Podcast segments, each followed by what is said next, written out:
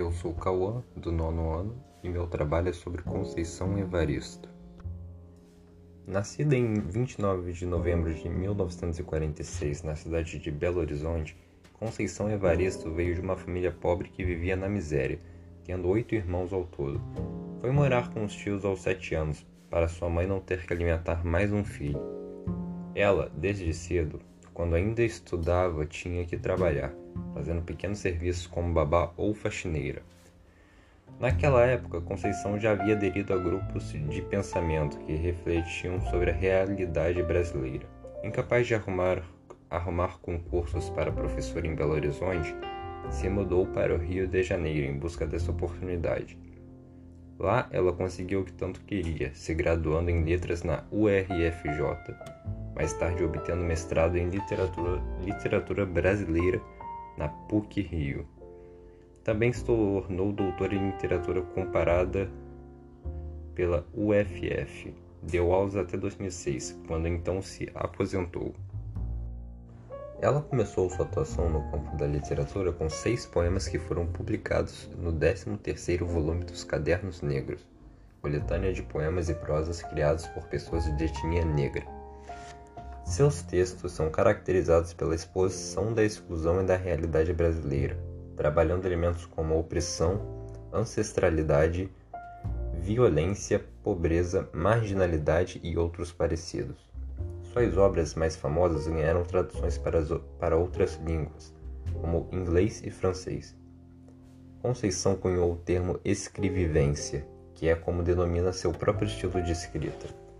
De acordo com ela, significa contar, a partir de uma realidade particular, uma história que aponta um, para uma coletividade, uma mistura de invenção e fato.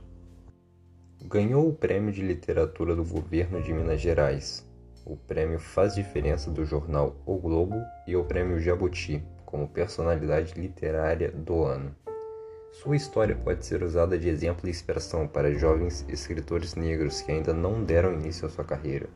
Suas publicações nos fazem refletir sobre a nossa sociedade, sobre a época em que vivemos e como tratamos as pessoas de etnia negra, em especial as mulheres, que às vezes acabam passando ainda mais dificuldade por conta do seu gênero.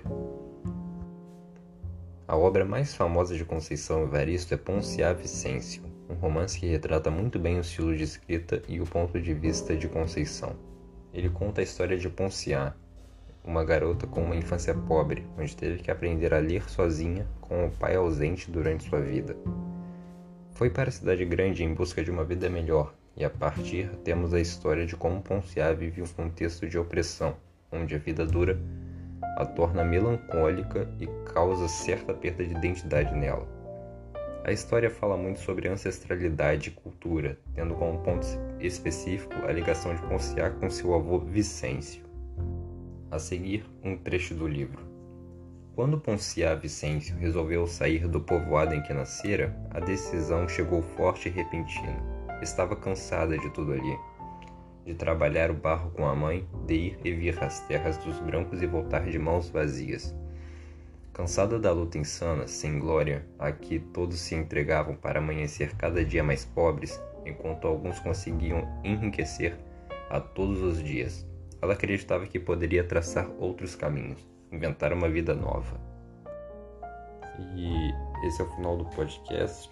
Espero que não tenha ficado muito barulho de fundo. Eu não sei fazer podcast direito. E eu moro muito perto da rua, passa muito carro. E é só isso. Pronto. Thank you.